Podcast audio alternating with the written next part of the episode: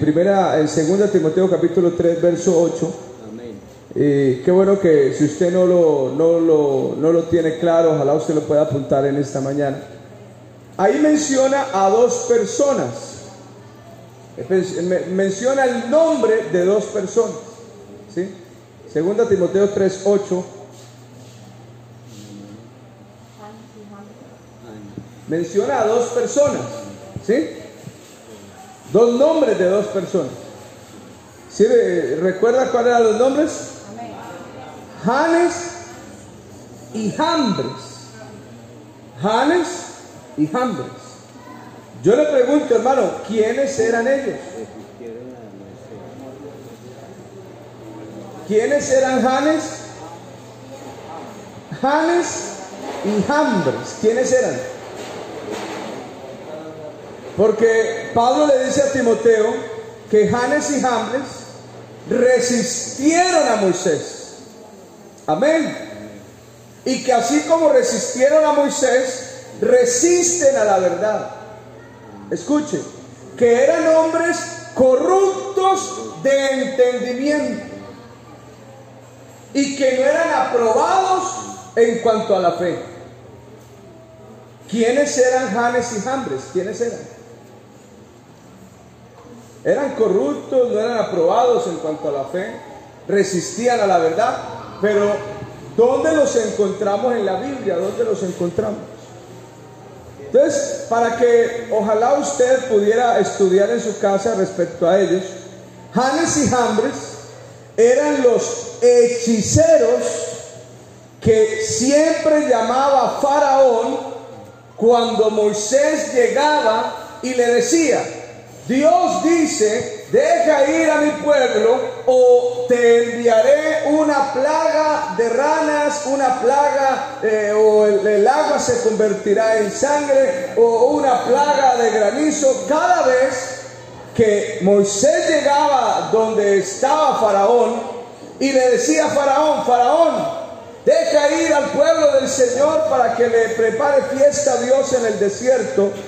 Y si no lo haces, le enviará a Dios que el agua se convierta en sangre. Y cuando él no lo dejaba, no dejaba ir al pueblo, Moisés extendió su vara y el agua del río Nilo se convirtió en sangre y los peces flotaron. ¿Usted recuerda qué fue lo que hicieron los hechiceros? Ellos hicieron lo mismo. Lo mismo hicieron. Trajeron agua, le echaron unas cosas y dijeron, mire rey, esto fue lo que hizo Moisés. Resistieron a la verdad. ¿Usted recuerda cuando Aarón tiró la vara delante de Faraón? ¿Qué le pasó a la vara de Moisés? Se convirtió en una culebra. Y ahí mismo llegaron Janes y Jambres también. Y se presentaron delante de Faraón y dijo, no, nosotros también podemos. Y tiraron las varitas de ellos. ¿Y qué pasó con las varitas de ellos? Convirtieron en culebras. Pero ¿qué le pasó a las varas de ellos? La serpiente de Moisés se las tragó. Y Janes y Jambres se quedaron ahí, pero Faraón dijo, no, no dejo ir a nadie. Luego por allá Moisés dijo, si no dejáis a mi pueblo, le enviaré ranas. ¿Sí? Y cuando vinieron las ranas, Janes y Jambres se fueron y le dijeron, mire, e- es lo mismo. Y también trajeron ranas. O sea, e- ellos, ellos resistían a la verdad mostrando que era lo mismo. ¿Sí? Mostrando que podía ser igual. Eso sucede hoy también respecto a la fe. Hay gente que le vende la idea a otros que es lo mismo. Que no pasa nada. Que también se busca a Dios que usted puede orar de cualquier manera y vivir de cualquier manera, que a Dios lo único que le importa es el corazón. Y que tranquilo, que no pase nada, que viva como usted quiera, que Dios no quiere que nadie se pierda. Y tengo una tía que es apartada. y perdóneme la expresión, es más mala que la maldad. Mala. Y ella dice con voz en cuello, si el Señor Jesús llega a venir por la iglesia, yo invoco el nombre de Jesús y soy salva. ¿Por qué dices eso? Porque todo el que invocar el nombre del Señor será salvo. O sea, puedo vivir como sea. Puedo pecar, puedo adulterar, puedo fornicar, puedo hacer lo que quiera y es solamente invocar el nombre del Señor y ya, porque piensan que es de esa manera, como Janes y Jambres que resistían a la verdad. Pero un día salió Faraón por ahí y Moisés fue y le dijo, deja ir a mi pueblo para que eh, prepare fiesta al Señor en el desierto. Y Faraón le dijo, no, entonces eh, Moisés le dijo, entonces Dios hará venir una plaga de piojos. Y golpeó con, y tomó el polvo, dice la Biblia, tomó el polvo y lo lanzó hacia arriba. Y cuando el polvo cayó, había piojos. Piojos. ¿Sí?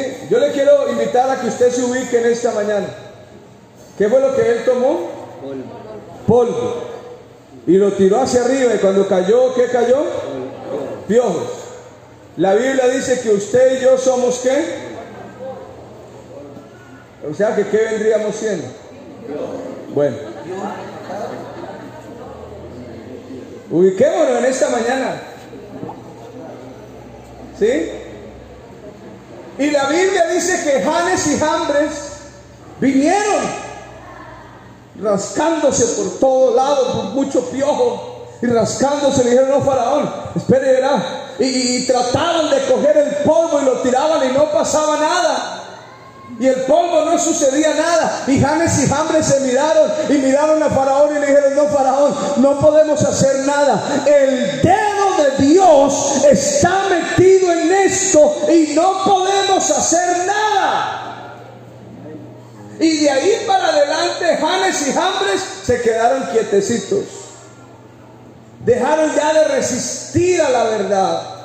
Hermanos, pero la razón por la cual ellos hacían esto era una, que no nos puede pasar a nosotros. La razón por la cual ellos engañaban a Faraón y engañaban al pueblo era una, la avaricia. ¿Cuál era? A veces eh, a mí me gusta, cuando voy en el carro, me gusta poner el radio y busco porque pues no conozco el dial y sale la de acá de Chaparral. Y cuando sale la de acá de Chaparral aparece un señor que dice, se lo ato, se lo traigo, se lo amarro, no lo dejo dormir, se lo traigo como quiera. Y, y, y al final dice, todo esto delante de Dios. ¿Usted cree que eso es así? Usted, hay gente de verdad que cree que Dios está metido en esa, permítame la expresión de pronto burla, que Dios está metido en esa colada también. Que Dios como que está diciendo, se hacen trabajos astrales delante de Dios. O sea, como si Dios estuviera de acuerdo con eso y como si Dios dijera, no, claro, yo lo apoyo. La razón para que el hombre obre así es por la avaricia.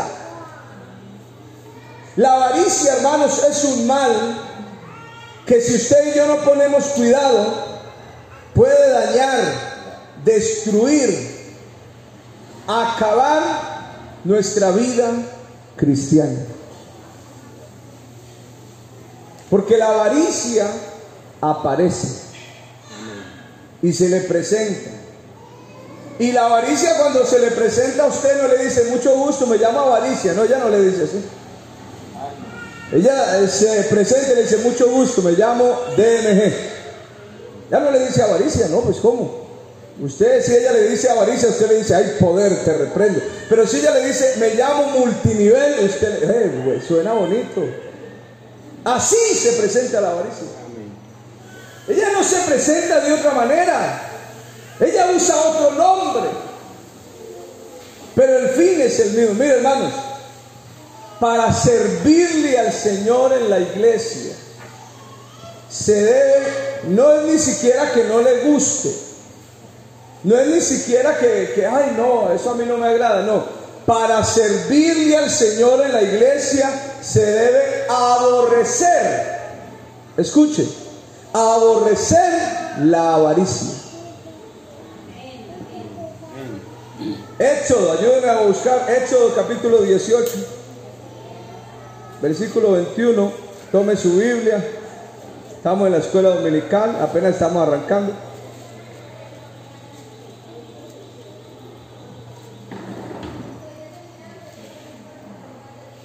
Éxodo 18, 21.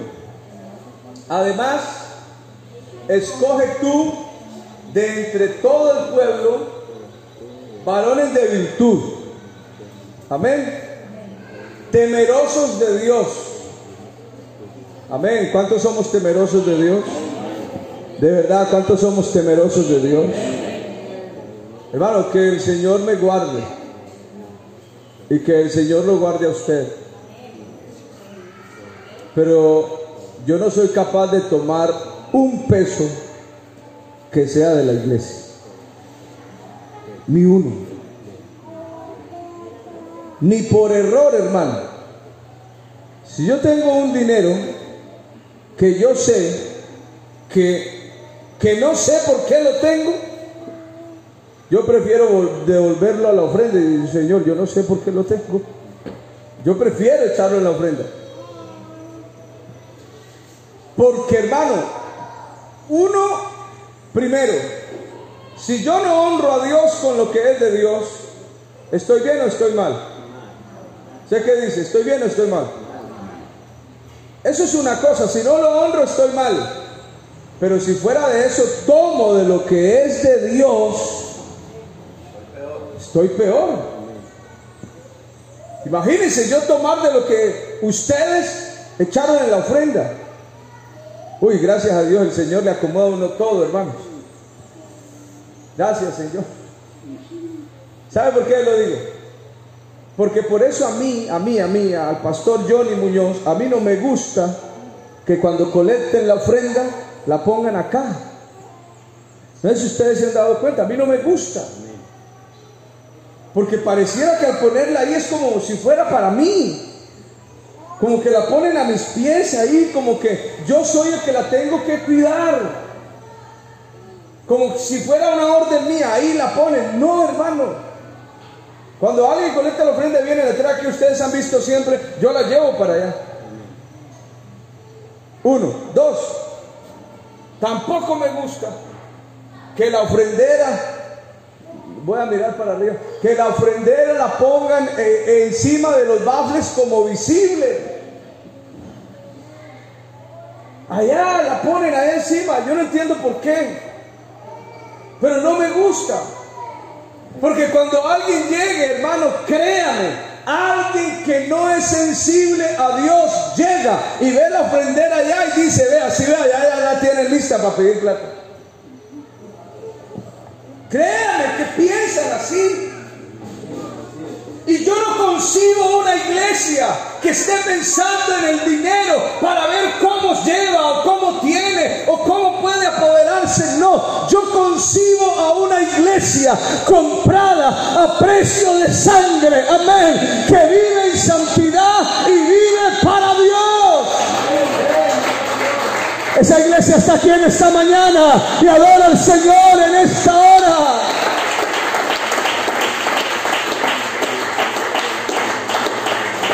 Amén. Digan gloria a Dios. Digan gloria a Dios. Mire, los dineros son muy sensibles. Es un tema muy sensible. Y, y- y- y- la, la petición o el requisito era que aquel que le sirve a Dios fuera temeroso de Dios. Mire hermano, si usted llega a tomar el dinero de la iglesia, el temor de Dios está lejos de usted. Y si en usted no hay temor de Dios, no piense, hermanos, que Dios nos guarde. Que la salvación tiene las puertas abiertas para usted. No lo piense así. Porque el principio de la sabiduría es el respeto a Dios y a lo sagrado. Y cuando yo no hago eso de esa manera, la reprensión de Dios viene para mí. Varones de verdad que aborrezcan la avaricia. Yo les he dicho, hermanos, y qué bueno, y no me molesto repetírselo, los dineros que entran al alfolí, ¿de quién son? ¿De quién son los dineros que entran al alfolí? Usted trae sus diezmos y los deposita en el alfolí. ¿De quién son esos diezmos? ¿De quién son? ¿De quién son? Usted lo hace porque eh, es, usted lo hace porque reconoce que Dios lo bendice, ¿cierto? Pero ¿de quién son los dineros que están en el alfolí? ¿De quién son? De la iglesia. Son de la iglesia, no son del pastor. Porque la Biblia no dice traer los diezmos al pastor. Así no dice. Y si en la suya dice así, pues muéstrenla, yo la miro para ver si aprendo, porque yo no lo he encontrado ese texto. Es más, cuando los dineros entran al alfolí, los hermanos de la junta local los sacan, se los llevan, oran a Dios y no me dicen tenga pastor. Ellos liquidan los diezmos, sacan el 21% para enviar a la iglesia nacional y sacan en este momento el 3% para dejar en el fondo local. Y ahí sí le dan al pastor una asignación de esa liquidación. Porque cuando, hermano, uno no entiende cómo es esto, se puede hacer daño. Y no solamente se hace daño, se corta la bendición de Dios. Se la corta. Y cuando se la corta, usted dice, Señor, pero ¿por qué me va tan mal? ¿Sí sabe por qué le va mal?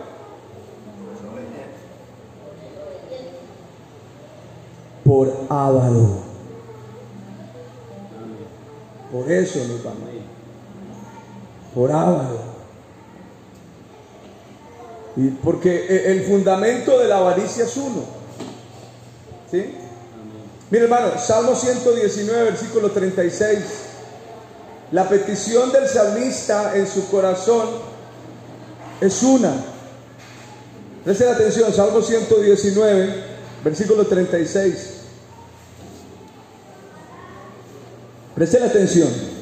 Inclina mi corazón a tus mandamientos, amén, y no a la avaricia. Amén. Leámoslo por favor, allí está, ¿cómo dice? Inclina mi corazón a qué? A tus testimonios y no, Señor, incline mi corazón a, a obedecer su palabra. Mire hermano, yo creo, yo creo que si alguien toca lo que es de Dios, yo creo que si oro a Dios, que la mano se le quede seca, tomando lo que es de Dios, yo creo que Dios lo hace. No lo he querido hacer. Pero si nos toca hacerlo, lo hacemos. Lo que es de Dios no se toca. Amén. Lo que es de Dios es sagrado. Es sagrado. No se toca.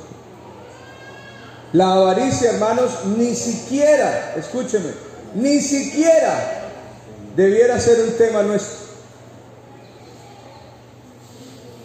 O sea, ni siquiera usted tendría que venir a decirme a mí, pastor, es que mire, eh, que si pongo un millón me dan dos en 15 días. ¿Será que usted me ayuda a orar, pastor? A ver qué. Mano, ni siquiera debiera ser un tema nuestro. ¿Sí? Ni siquiera. Efesios capítulo 5, preste la atención dentro de cuáles pecados está la avaricia, preste la atención.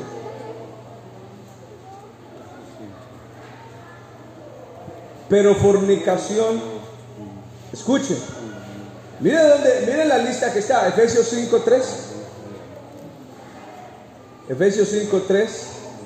Pero fornicación y toda inmundicia o avaricia. Mira al lado de qué aparece la avaricia. Aparece al lado de la fornicación. Y aparece al lado de la inmundicia. Y dice, o avaricia, ni aún se nombre. Amén. Ni aún se nombre entre vosotros, como conviene a quienes. Amén, como conviene a quienes. ¿Cuántos santos hay aquí en esta mañana? ¿Dónde están los santos? Digan gloria a Dios. Ahora es que hay gente que, venga, que le tengo un negocio. ¿Qué tipo de negocio sí? ¿Sí? Vea, hermano, si usted no aprende a administrar bien lo que Dios le da, mucho menos va a poder hacer otro tipo de cosas. Hay que aprender a administrar bien lo que Dios nos da. ¿Sí? A mí me, en estos días, Señor me dio una bendición. Entonces yo saqué los diezmos. Yo tenía en la mano la bendición que Dios me dio, entonces yo saqué los diezmos y yo dije, Señor, definitivamente usted pide muy poquito. Porque yo miré y en mi mano quedó mucho y lo que eran los diezmos era un poquito. Y Señor, definitivamente usted, muy poquito. Nosotros somos los que quedamos con lo más, el Señor se queda con lo más poco. Amén. A usted le toca el 90% y al Señor el 10%. Amén. Y yo mirando eso y Señor, definitivamente usted es bueno. ¿Cuántos sabemos que el Señor es bueno? ¿Por qué la avaricia es mala? ¿Por qué? ¿Por qué es mala? ¿Por qué es malo ser avaro? ¿Por qué? Es más, ¿por qué es pecado ser malo? Primero los Corintios 6:10, mire lo que dice. Esa razón es contundente. Ni los ladrones, ni los avaros. Hermano, yo no tomo, pero soy avaro. Ni los borrachos, ni los maldicientes, ni los estafadores heredarán el reino de Dios. ¿Por qué la avaricia es mala? ¿Por qué? Porque el avaro no entra al reino de los cielos. Ahora, ¿qué es la avaricia, hermanos? ¿Qué es la avaricia?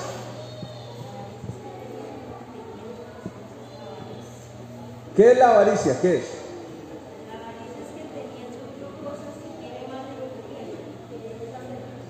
¿Será que la avaricia es querer más de lo que usted tiene?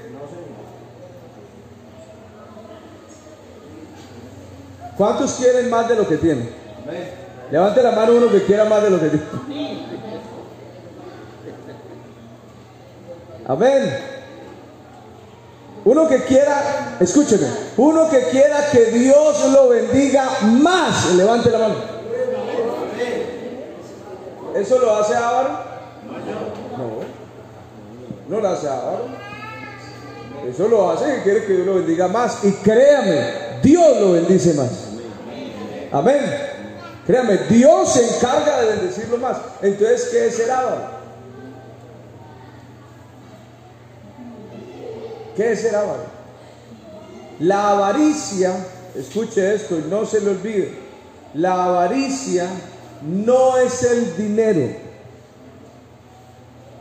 La avaricia es el amor al dinero. A veces yo quisiera esconderme, pero no me voy a esconder. Si usted prefiere ir a ganar dinero que venir a adorar a Dios, entienda cómo está su corazón. Ya. Lo dije, Señor. Ya. Porque es que esto no puede ser cuento. Ni puede ser simplemente metáfora, hermano. No. Si realmente Dios es el primero en mi vida, yo hago lo que la Biblia dice. Buscad primero. Amén. Buscad primero. Y la Biblia dice que la raíz de todos los males Primera Timoteo capítulo 6, verso 10, raíz de todos los males es el amor al dinero. No que el dinero sea malo. ¿Sí? ¿A cuánto les parece que el dinero es malo? Para que volvamos a colectar otra ofrenda. El dinero no es malo. ¿Sí? Lo malo es amar el dinero más que a Dios más que a cualquier otra cosa. ¿Sí? Porque raíz de todo, eh, mire hermano, el cual codiciando algunos se extraviaron de la fe. Mire hermano, si hay una vida bendecida es la vida en Cristo. Si alguien nos cambió la vida fue el Señor. Y si alguien nos ha dado bendiciones económicas es Dios. Amén, ¿es así o no es así? Porque yo me acuerdo, hermano, yo llegué al Señor y yo tenía nada. Y nada es nada. Nada. Hay personas que se equivocan con uno. Se equivocan. Porque ven que uno llega en una camioneta, en una Duster. Uy, vea el pastor. Y no se dan cuenta que yo tengo esa camioneta porque mi papá se murió. Por eso es que la tengo. Me dijeron, vea, esa es la herencia. Y cuando la recibí, yo dije, ay Señor, ¿en qué problema me metí yo ahora? ¿Serio? Y cuando me la entregaron, que vea, llévese, yo me arrodillo y le dije, Señor, usted me la dio, deme para tanquearla también. Señor, y guárdele esas llantas porque cada una vale 800, Señor.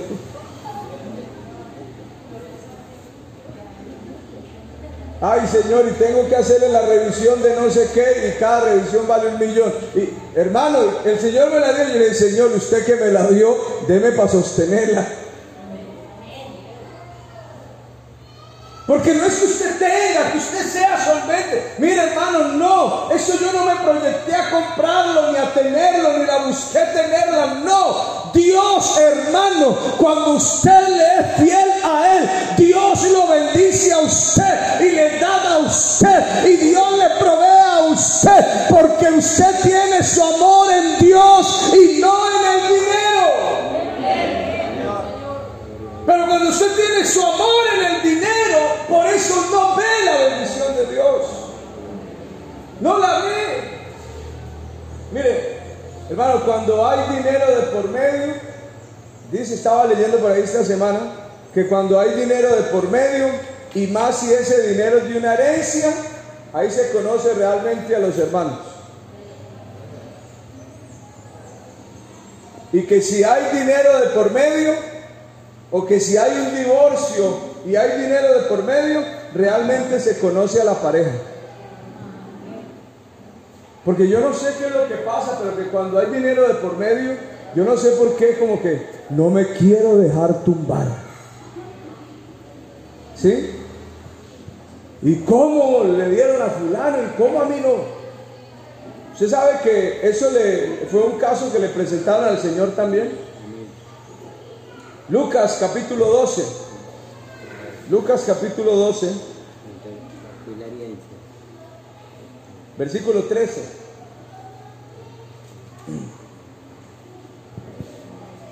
Escuche, llegó un muchacho allá, el Señor hablando de la vida eterna.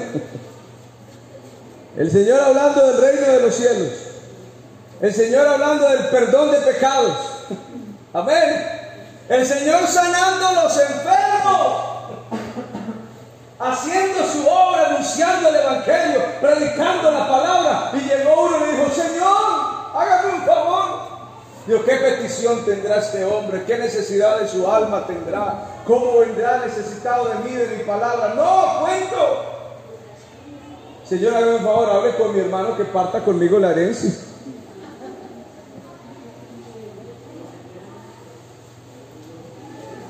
Le voy a contar un secreto, pero que se quede solo entre nosotros. ¿sí? Hay hermanos que me han dicho, pastor, ayúdeme a orar para que esto me salga. Pastor, esto es. Ve hermano, yo lo miro, yo le digo, bueno hermano, yo le ayudo a orar, pero luego me voy a orar y yo le digo, Señor, ¿usted qué piensa de esto? Señor, perdóneme, pero yo le dije al hermano que sí oraba, pero Señor, ¿usted qué opina? ¿Usted cómo la ve, Señor? ¿Sí? Y les digo la verdad, Dios me ha dejado en visto esas oraciones. Me las dejan visto. No me dice nada. Entonces yo entiendo que por ahí Maestro, di a mi hermano que parta conmigo la herencia. Y el Señor le dice, bueno, hombre, ¿quién me puso a mí como juez o como partidor? Yo no soy ni juez ni partidor. Mire, guárdese de toda avaricia.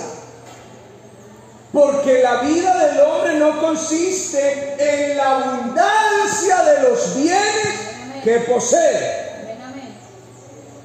la vida del no consiste en eso. El reino de los cielos no es comida ni es bebida. El reino de los cielos es justicia, es paz y es gozo en el Espíritu Santo. Amén. ¿Y cuántos tienen el gozo del Espíritu Santo en esta mañana? ¿Y cuántos sienten la paz del Señor en su corazón? Si usted siente la paz del Señor en su corazón, denle un aplauso a Él en esta mañana. Porque el reino de los cielos no es comida, no es bebida no son bienes.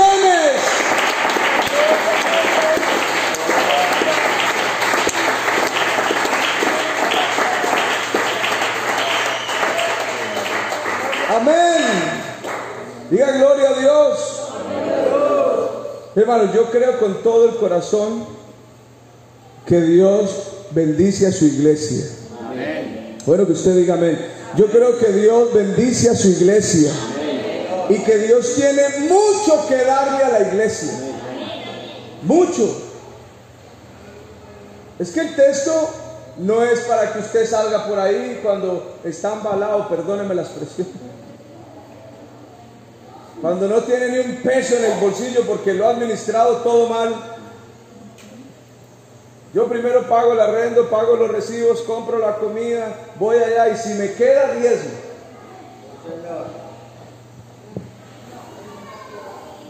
y pretende que Dios lo bendiga. Y es tan, tan, tan lindo que dice, me quedó tanto, entonces saco solamente el diezmo de lo que me queda, ¿cierto? Y de todo, y de todo lo que me queda, el diezmo apartaré para ti. Así dice la Biblia. Que me de todo lo que me dieres, no de todo lo que me queda. Por eso no vemos la bendición de Dios. Mire hermano, si alguien es bueno, es el Señor. Qué bueno que usted sea sensible al Espíritu de Dios en esta mañana.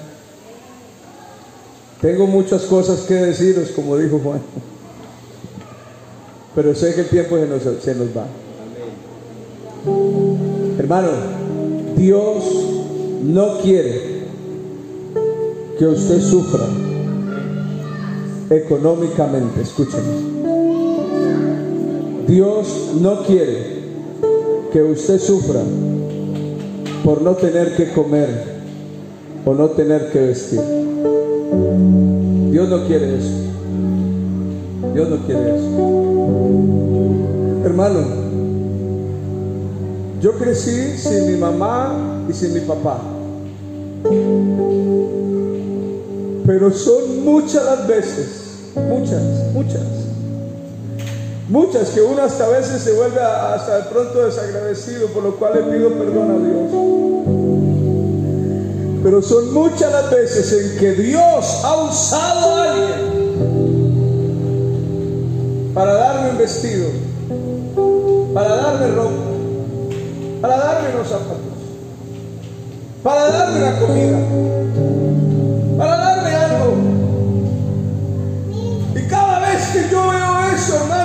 Señor, yo no merezco nada. No son méritos, no es que yo sea digno, ay, porque ese pastor no tampoco. Yo no merezco nada de eso, pero hay un Dios que es bueno, que es mi Padre, amén, que cuida de mí, que dijo, no te desampararé y no te dejaré, yo estaré contigo, yo te daré lo que necesitas.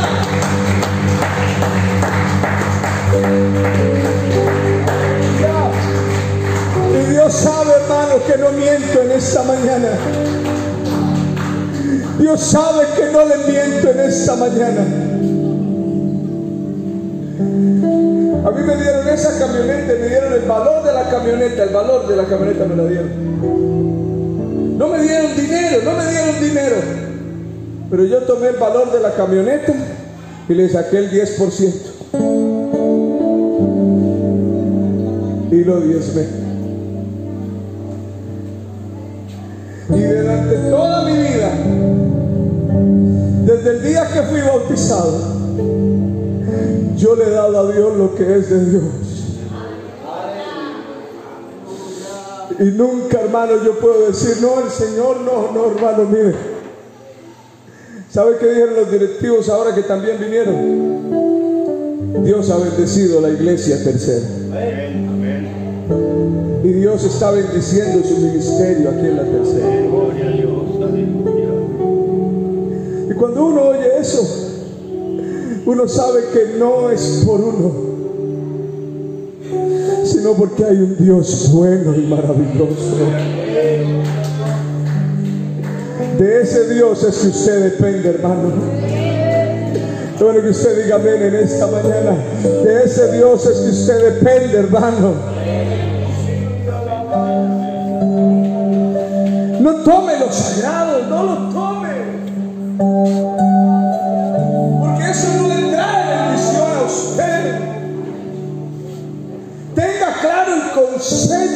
No es para fulano, no es para sultano. Usted no lo toma, no, porque es que es que es para aquello, es para aquello, no. Usted no lo toma, es porque usted es temeroso de Dios, amén. Es porque usted no ama el dinero, usted ama a Dios que le da el dinero. Usted no ama el dinero, usted ama al Dios que le da el dinero. Usted no ama la bendición, usted ama al Dios que le da la bendición.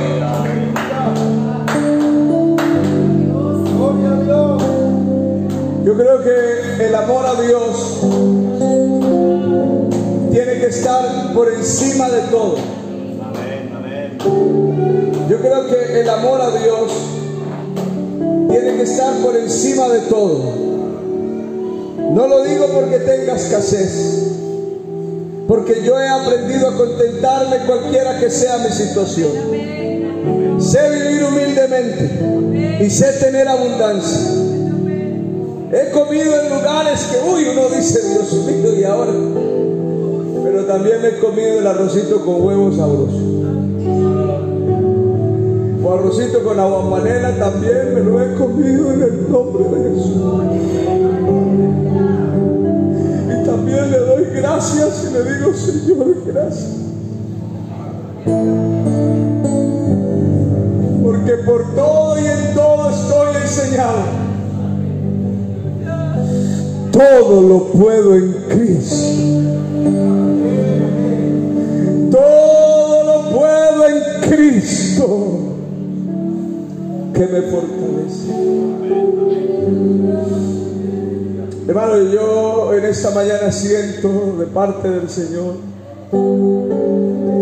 que necesitamos pedirle perdón al Señor. usted necesita pedirle perdón al Señor, véngase al altar en esta mañana. Y hable con Él en esta mañana. Señor, perdóneme porque yo no he hecho lo correcto. Señor, y a veces vivo muy pendiente de esto, de aquello otro. Y me olvido de lo que realmente es importante. Me dejo llenar la mente y el corazón de cosas, de pensamientos vanos, que lo que quieren es destruir y no construir. Y me vuelvo, Señor, y dejo corromper mi fe. Hermano, no permita que su fe se corrompa. No lo permita. Vivamos para Dios de verdad. Hermano, en el nombre de Jesús, Dios va a bendecir su vida. Y Dios le va a dar a usted, mucho más de lo que usted crea. Pero su corazón no está puesto en la bendición. Su corazón está puesto en Dios que da la bendición. Aleluya, aleluya. Lávame en tu sangre, Salvador. Límpiame de toda mi maldad. Lávame en tu sangre, Salvador. Señor, ayúdame a administrar bien lo que tú me has dado. Perdóname. Cuando he hecho lo incorrecto. Perdóname, Señor, cuando no he administrado bien lo que tú me has dado. Perdóname, Señor, por decir que no entiendo cuando sí entiendo, sino que no quiero. Perdóname, Padre Celestial. Dame tu sangre, Salvador.